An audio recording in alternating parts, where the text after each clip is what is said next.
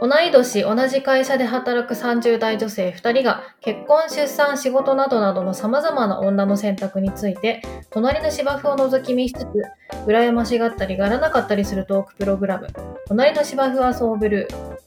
このポッドキャストは、既婚子育て中の私、吉野と、既婚リンクス、カッコ仮のツッキーがお送りします。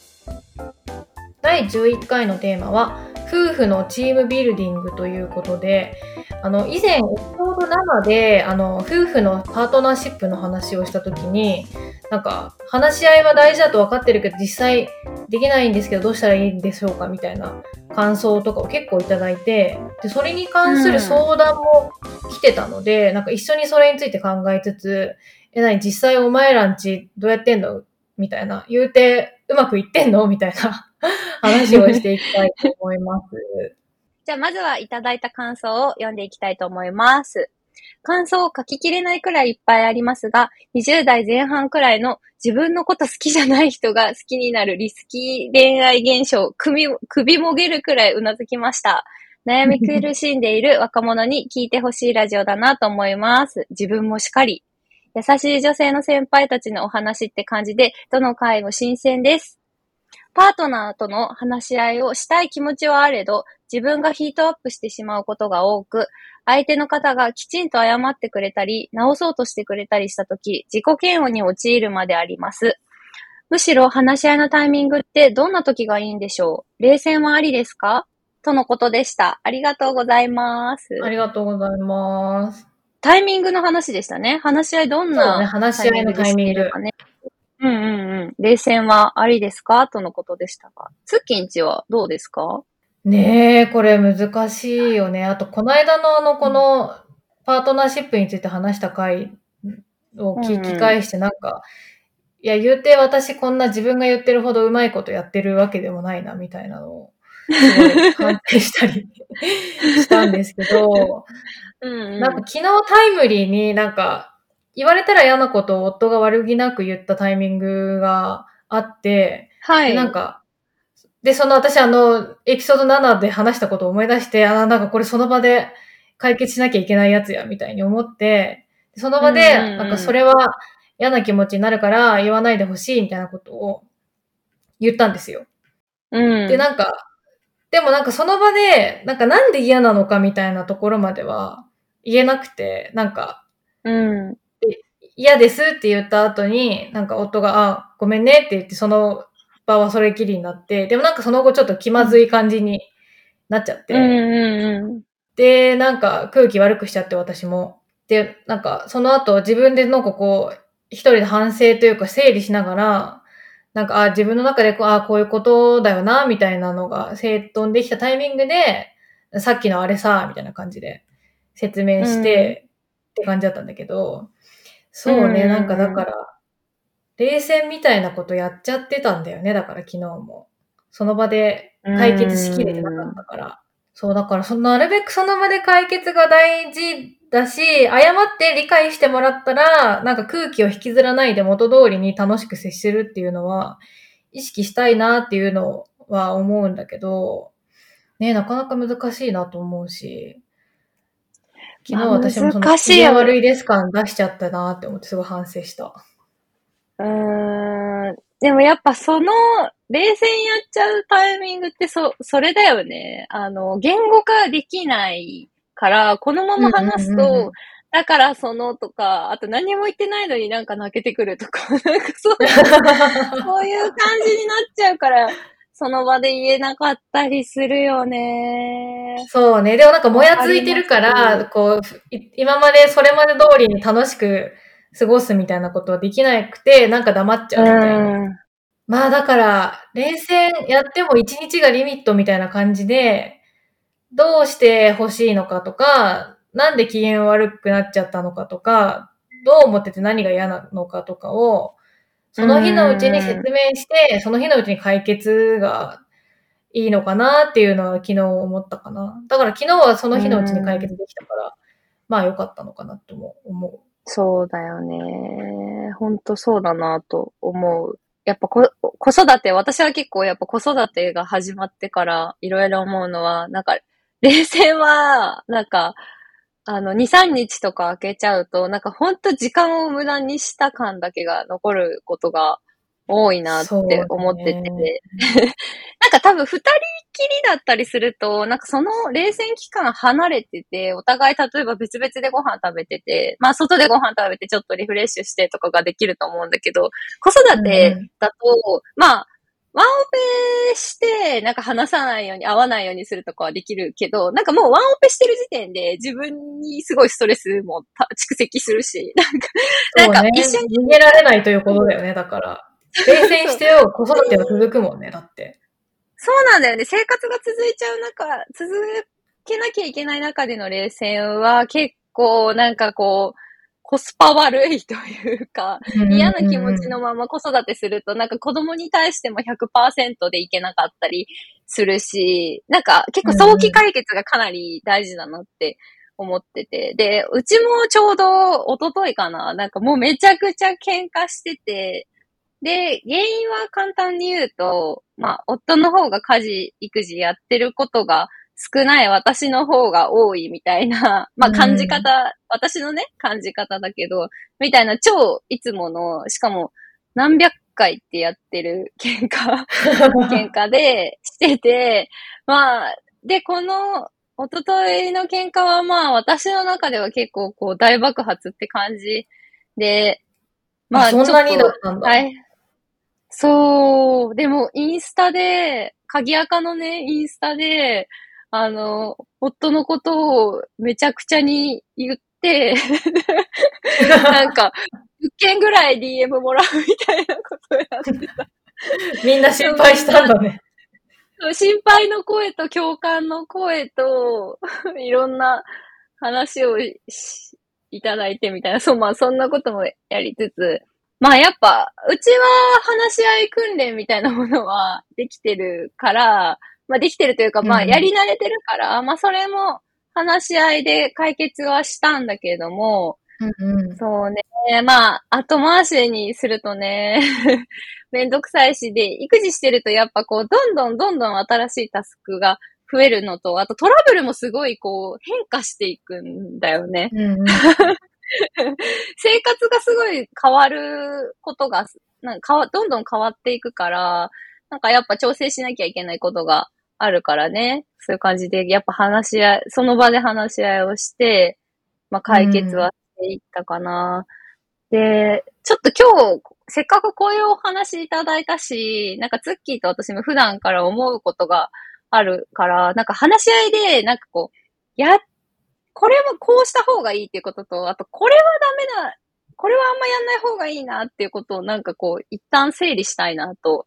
思っていて、うんうんうんうんで、まずダメなことからいくと、やっぱまあさっき、あの、冷戦、冷戦みたいな話があったけど、やっぱ察して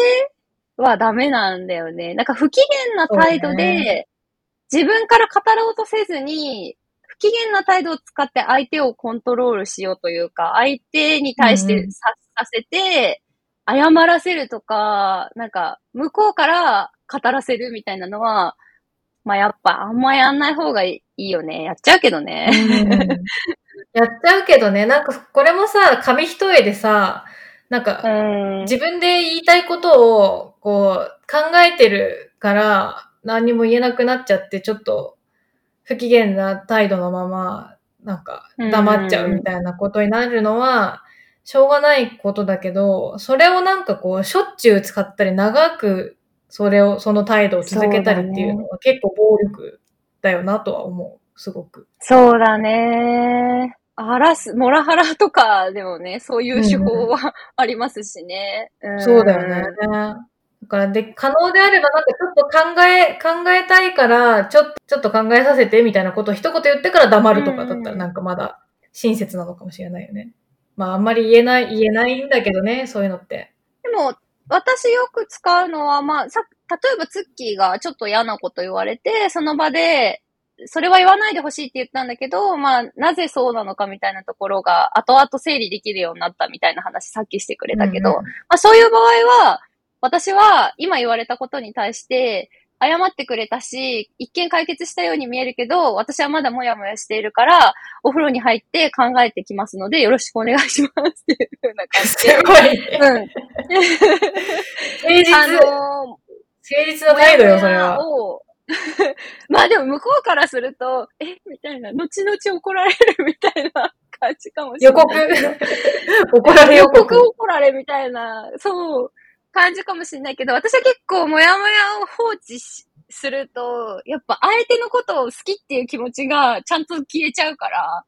なんか、今考えてます。さっきのことは少し許せませんでしたみたいなことは言う。考え中ですっていうのは言う言うね。伝えることが多い。いや、それ、私も真似したいな、その、考え中ですよ。うん、ちゃんと言うやつ。うんうんうん。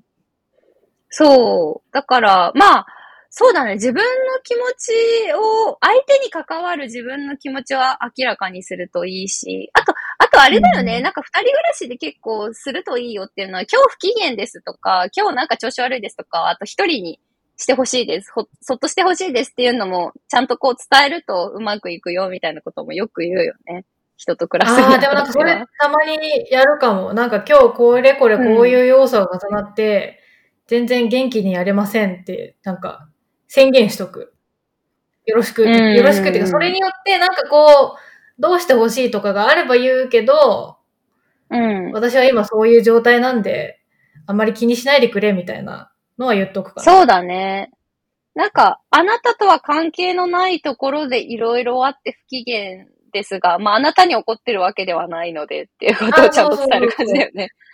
何にも言わないで不機嫌になっちゃうと、なんか俺何かしたかなって心配させちゃうからね。なんかそれもちょっと暴力的だなと思ったりもするし。うん。で、あと、やんない方がいいこと、こ次言うことは私は全くできてないんですけども、やっぱ言いまかそうとすることとか、あと、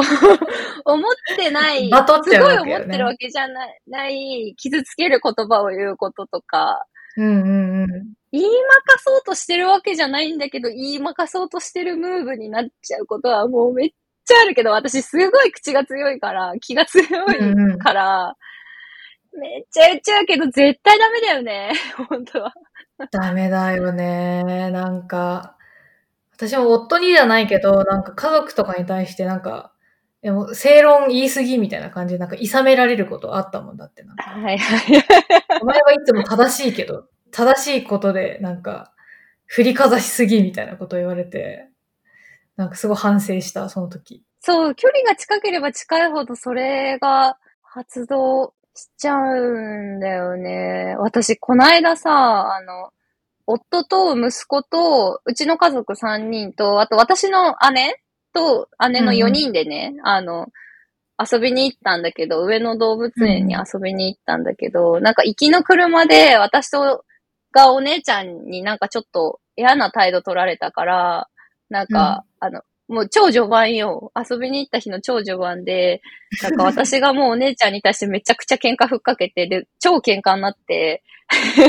子供抱っこしないやるよね、家族ってそういうこと。そうそうそう。子供はもう抱っこし、抱っこされながらさ、なんか喧嘩が始まるともうスッと目閉じるみたいな感じで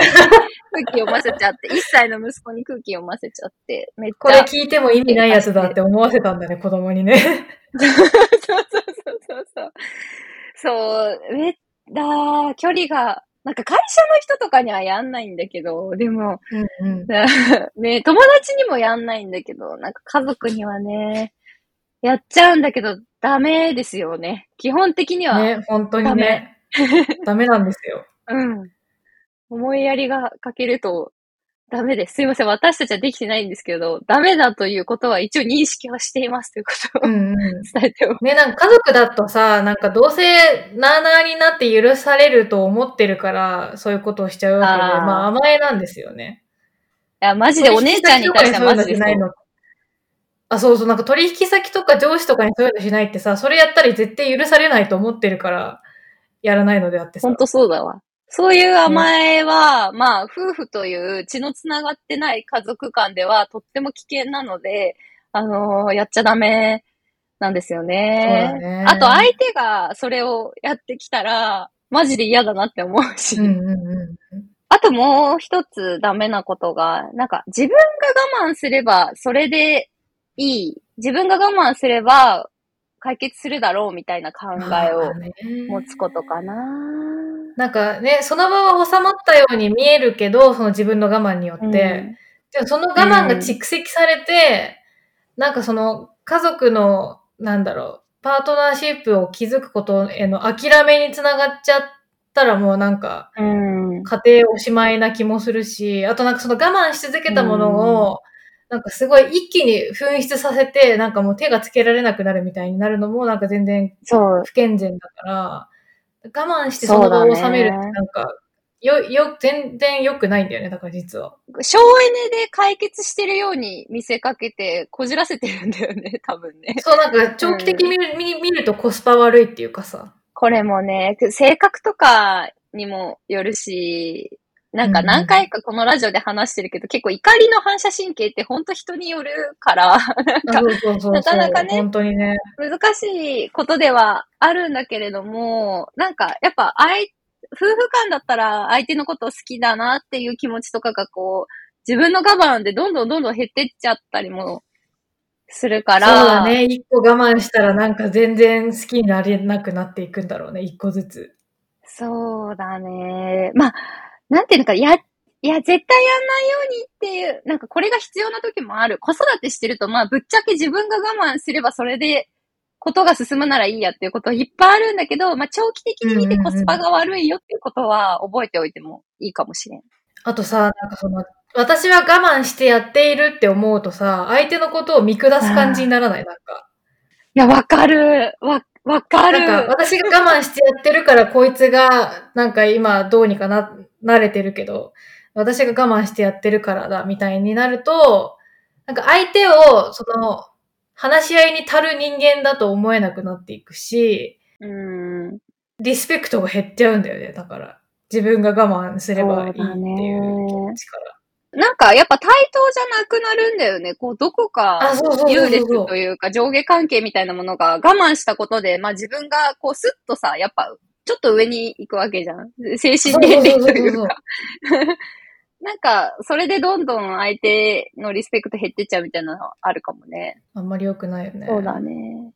で、逆に、なんかこうした方がいいなということは、まあ先ほど言ったように、その場で解決と早期に解決。で、早期に解決のっていうのはどういうことかっていうと、やっぱ自蓄積して、我慢とか、もやもやとかを蓄積して自分の気持ちがヒートアップする手前で、人間の言葉で 喋れるうちに解決。一 人で亡くなる前に、みたいなですね。ャーってなる前に解決っていうのは、まあね、難しい。これはもう本当訓練だから最初の一回でできることではね、全然ないですよ。うん。うんうんうん 何回も何回も何年もやってできていくことだとは思うんだけど、まあ基本的には早めに解決っていうのがまあ、おすすめかな。そうだね。なんか一人でさ、ずっと自分で長くもやもやもやもやしてると、なんか自分の中でさ、怒りがこう、煮立っちゃってさ、で、その煮立ったネットを相手にぶっかけるみたいになっちゃうからさ、うん。なんか人肌、人肌程度の段階でそうだね。40度ぐらいで やっぱ36度が40度になっちゃった、なっちゃったタイミングぐらいで対処していかないと、やっぱ100度までいっちゃうと、修復不可能になるからね。そうそう、もう怪我させちゃうからさ、相手をさ。うーん。っていうのと、あとね、これ結構おすすめだし、なんか私はすごい意識してやってるのは、なんかこう自分の気持ちのアウトアウトプットの訓練をしておくといいかなと思っていて、どういうことかっていうと、なんか、喧嘩の時ってさ、すごい自分がこう嫌だったとか、なんかこう、自分の気持ちをすごく、あの、吐き出したり、まあ相手に伝えたりっていう風なことが必要になってくると思うんだけど、なんかその自分の気持ちを伝えるっていうことが喧嘩の時だけになっちゃうと、なん、なんていうのかな嫌なことしかさ、言わなくなっちゃうというか。そうね。そうそうそうそう。だから、嬉しい、嬉しい気持ちとか、ありがとうっていう気持ちとか、あと相手のこといいなって思った時とか、これすごくいいね、こういうことやってくれてすごくいいね、みたいなのとか、うんうん。気持ちのアウトプットみたいなことを、なんか普段からたくさんしておくと、なんか喧嘩の時もできるようになる。正しくアウトプッ。トできるようになる。すごいわかるわ。ありがとうっていうことも、どういうことが嬉しかったからありがとうっていう気持ちだよっていうこととか、うんうんうんうん。もう少し、な、なんていうのかな、理由を話したりとかね、うんうんうん。言語化、気持ちの言語化をして伝えるっていうう、んうん。た方が。朝、ゴミ袋をまとめておいてくれたから、ゴミ捨てるのすごい楽になって、余裕ができて、うん朝、すがすがしく仕事を始められますみたいなことだよね。そうだね、そうだね。ゴミ捨てありがとう。もう、全然すごい、あの、それを伝えることはいいことだなと思うんだけど、そうそうそう、うんうんうんこういう気遣いが、気遣いに気づきましたよっていうこととか、うん。私にすごく、あの、利益があったっていうことを、なんか気持ちよく伝えるっていうのは、かやってもいいかもしんない。そうそうそう。本音で話すっていうのが、うんうんうん喧嘩だけになっちゃうと、結構もったいないなって思う。確かにね、なんかその喧嘩というか、なんかもう今日は言いたいこと言ってやるぞみたいな感じの時にだけ、うんうんううんわーってぶつけるのだとなんか多分、ぶつけ合いみたいになっちゃってさ、うまく受け取れ、ね受け取ってもらえなかったりもするから、本当に日常で小出しにした方が絶対良くて。そうだね。ね、なんか、なんか自分の今の状態とかも、なんか、さっきも話に出たけど、今日はちょっとなんかこれ仕事でこういうことがあって、気分が乗らないから、全然なんか楽しいリアクションできないんだけど、ごめんね、みたいなこと言っとくとか、なんか、そのうん感情って見えないからさ、なんか、逐一状況とかをちゃんと説明して共有してあげないと、うん。なんか相手にその察するっていう労力を、ね、使わせることになるから、全然良くないんだよ。なんか自分の中でなんか気持ちを抑え込んで我慢しているのは、相手にこう心配をかけないとか、相手になんか気を使わせないためにうん良いことだと思いきや、なんかむしろ逆で、ちゃんと主そうだ張というかそうだね自分の気持ちをこう言っていく方が楽じゃない相手もさ。察するって感情労働じゃんだって。そっか、なんか相手に負荷をかけないために黙ってると見せかけて、確かにね、同じ空間で暮らすとなると、やっぱこう、多少言った方がね、絶対楽だね。しかもなんかもうさ同じ空間で暮らしてるとなんかだん、なんとなくさ、わかるじゃん。なんか、あのこの人なんかちょっと今日。怒ってるなとか、なんかあ全然元気ないなとかさ、わかる。わ、かるから、それがなんでなのかとか、それに私に非があるのかないのかとかを、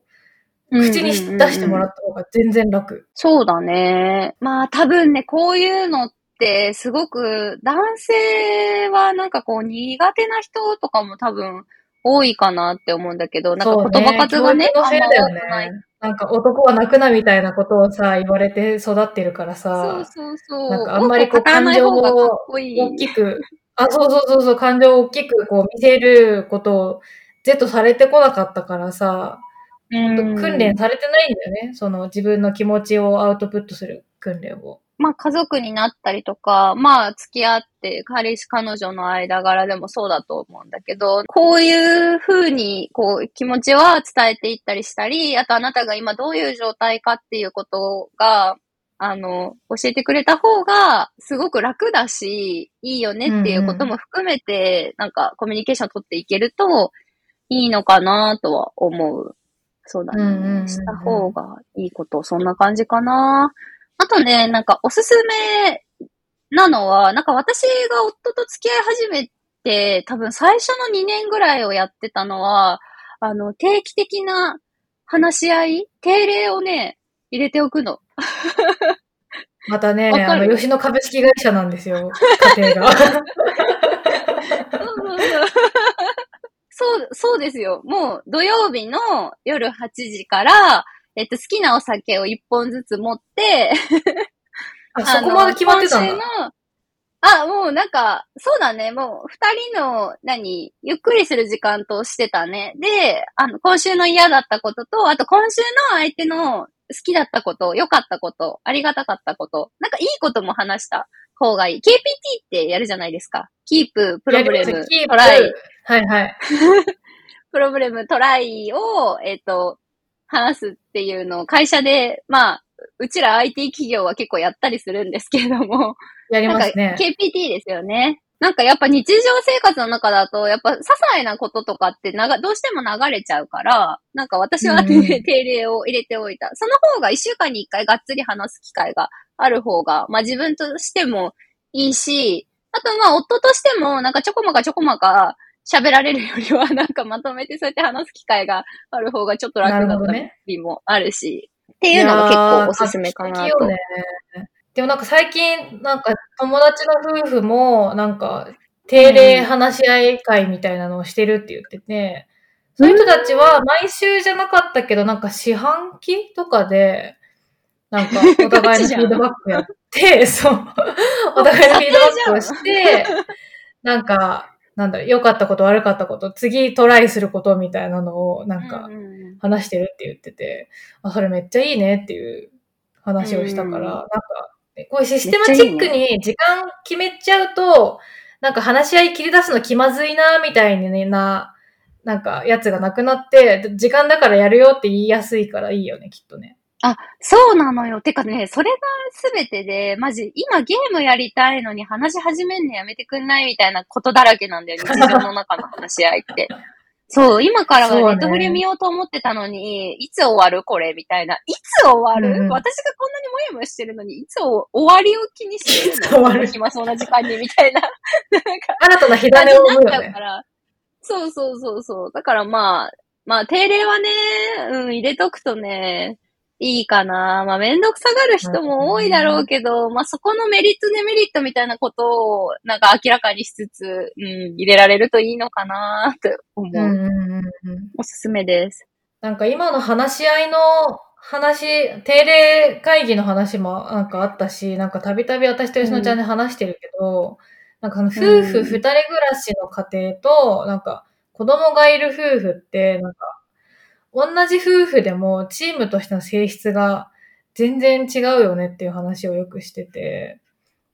なんかさ、夫婦二人だとさ、はいはい、なんか、二人が仲良く楽しく暮らすが、こう、モットーというか、目標じゃないですか。そうだね。うんうん、うん、でもさ、子供ができるとさ、二人で子供を養育するが第一義にあって、その上で仲良く暮らすみたいな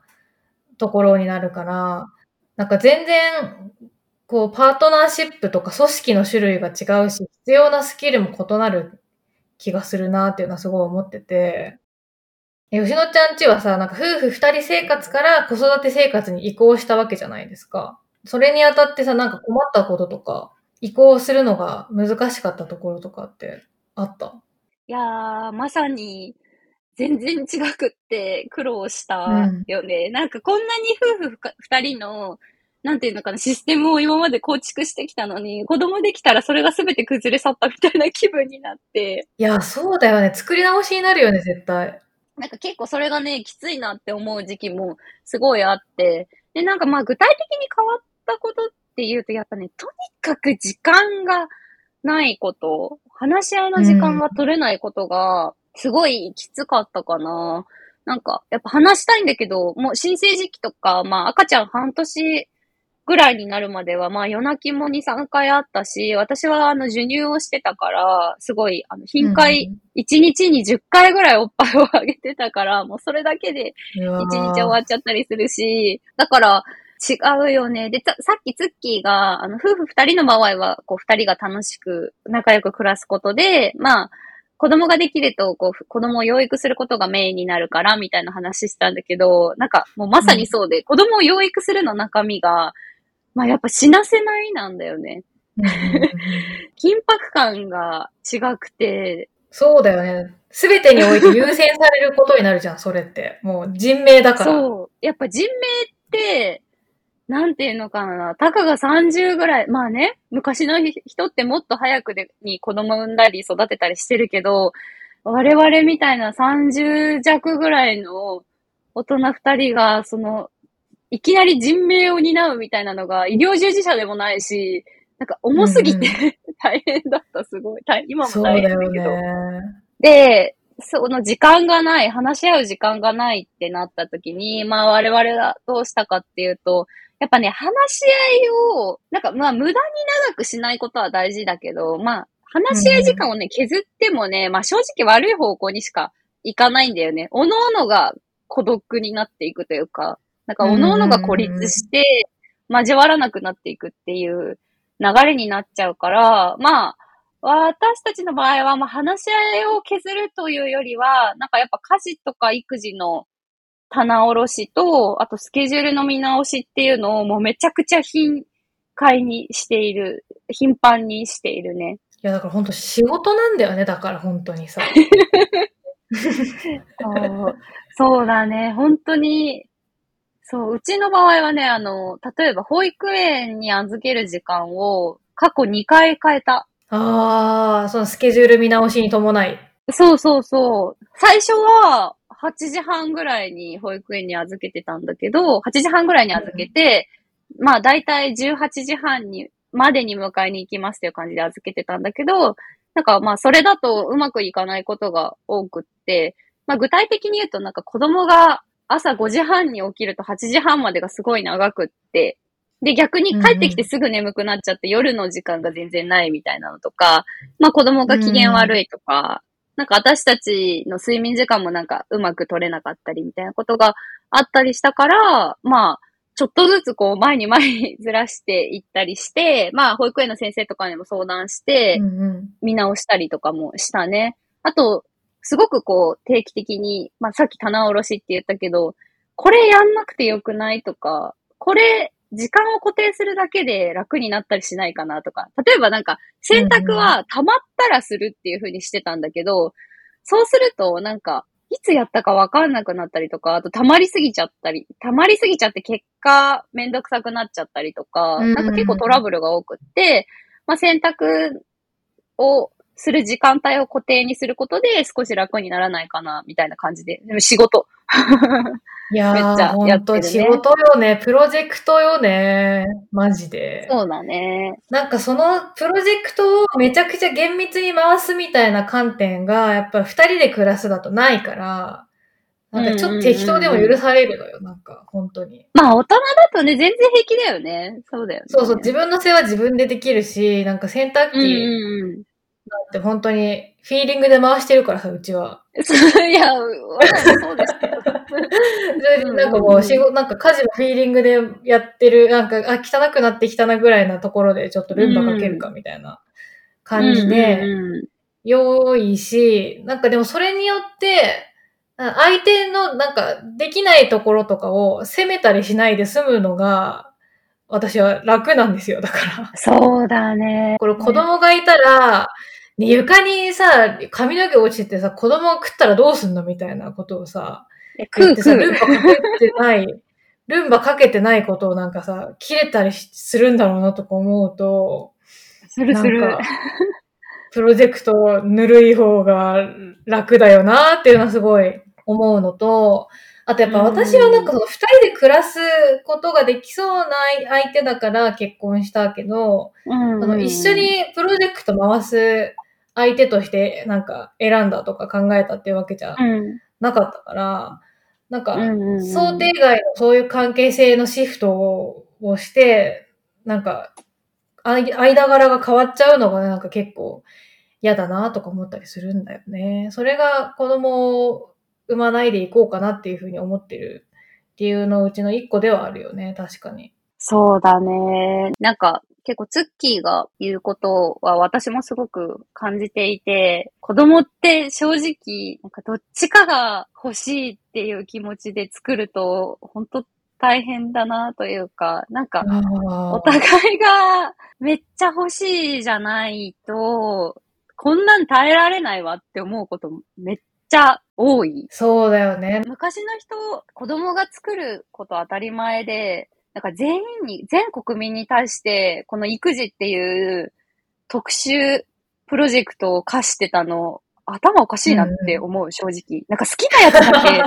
った方が絶対いいよ。って思う。まあ昔もね、子供を育てたいと思わない人は男女ともにね、いただろうけど、それがあんまり社会的に許されなかったっていうことだよね。全員に課してた。大人だったら全員やんなきゃいけないものとしていたのやばいと思う。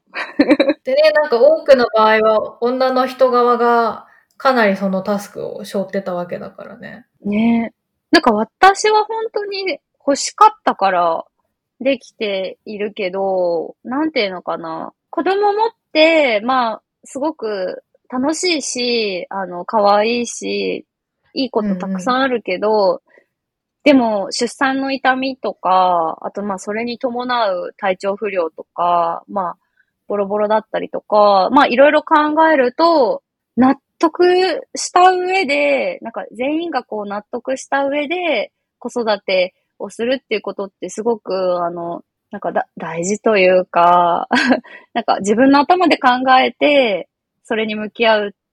ていうことってすごい必要なことだと思うなとは思う。そうだね。だってさ、このプロジェクトにさ、いや、俺別にこの会社で働きたいと思ってねえしみたいなやつがいるってことでしょ？だって。あんまりやりたがらない人がいるってことそうだね。それやばいよね、だって。そう、ツッキー、結構、最近ね、あの、ツッキーが、あの、ビンクス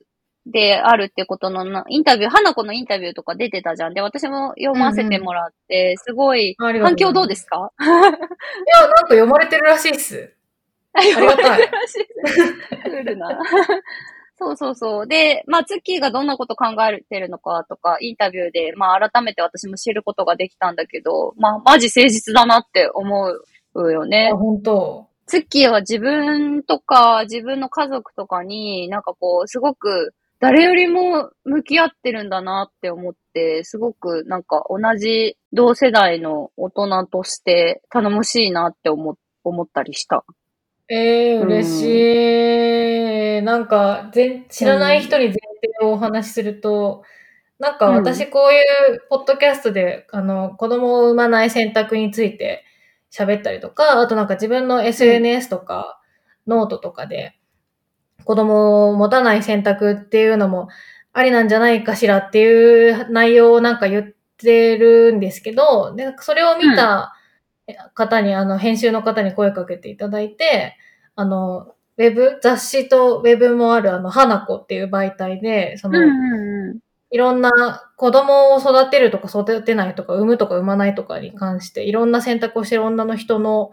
話を聞く連載みたいなやつに読んでもらって、あの、私の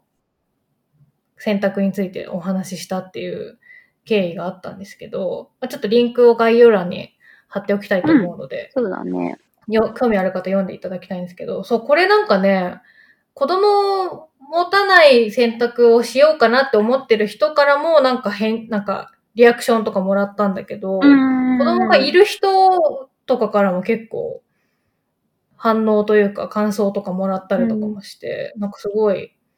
嬉しかったし、でも自分で思うのは、その子供を持つ選択をしようがしまいが、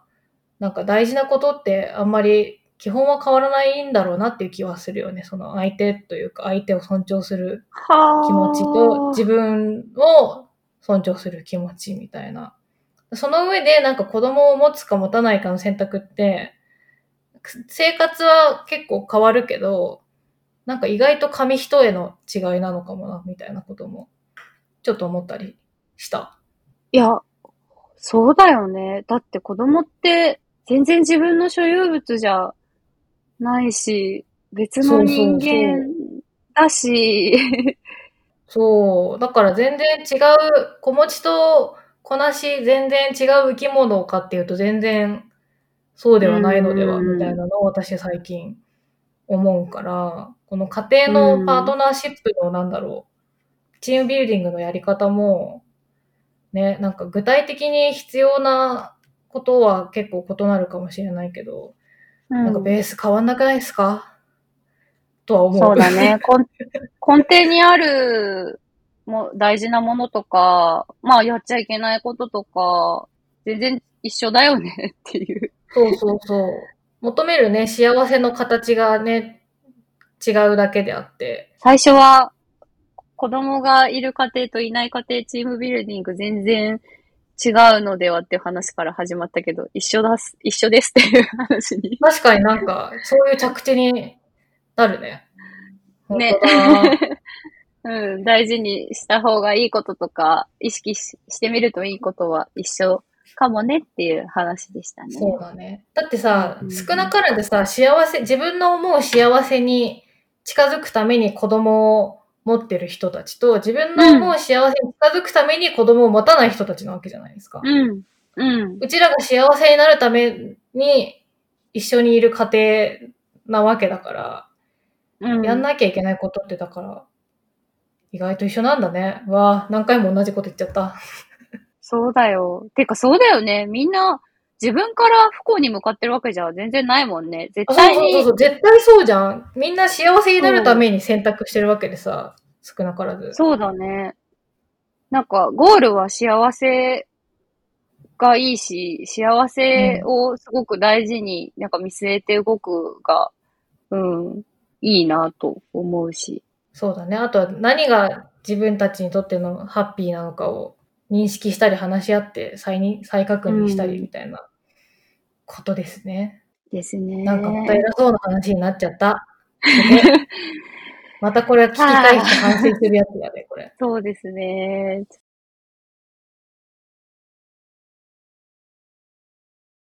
あの、本当口酸っぱく言うのは、我々もしっちゃかめっちゃかで、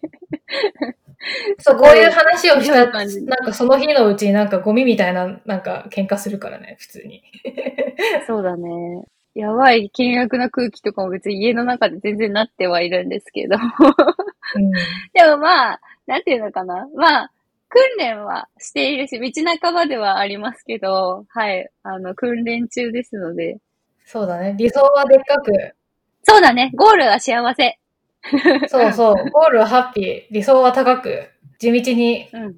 頑張ろうぜっていうことで、はい。うちの我が家の話し合い事情みたいなところとかあったら聞かせてくださいっていう感じかな。そうですね、引き続き募集しているので、よろしくお願いします。ありがとうございます。ね、お便りとか感想が一番ね、励みになるからね、本当に。ねえ、それ、あのーいただけてとっても嬉しいです。皆さんありがとうございます。あの、ツイッターでハッシュタグでつぶやいてくださるのめっちゃ嬉しいです。ありがとうございます。めっちゃ嬉しい。私、あの、トナシバ、ハッシュタグトナシバブルーをね、1日80回ぐらい、あの、エゴさしてるんで、私。あの、すぐ見つかるので、ぜひよろしくお願いします。すぐ見つかるから、本当に。すぐ見つかるんで、あの、つぶやいてください、マジで。めっちゃ喜んでます。よろしくお願いします。よろしくお願いします。じゃあ今日はこんなところかな。はーい。はい。お聞きいただきありがとうございました。このポッドキャストは毎週水曜日に新しいエピソードを更新予定です。だいたい毎週更新できるように、大変な時は無理せず、サステナブルに頑張りたいと思います。Apple Podcast、Spotify など主なリスニングサービスで配信しています。Apple Podcast でお聞きの方は5段階評価とコメント、Spotify でお聞きの方は5段階評価とフォローをしていただけるととっても励みになります。エピソード通知もお忘れなく。感想は、ハッシュタグ、となしばブルーで投稿していただけると嬉しいです。企画の参考にもさせていただきます。となしばはひらがなで、ブルーはカタカナです。また、概要欄にメッセージフォームがありますので、そこから質問や相談なども受け付けています。このポッドキャストの X、Instagram アカウントもありますので、隣の芝生はソーブルーで検索して、ぜひフォローをお願いします。それではまた来週。バイバーイ。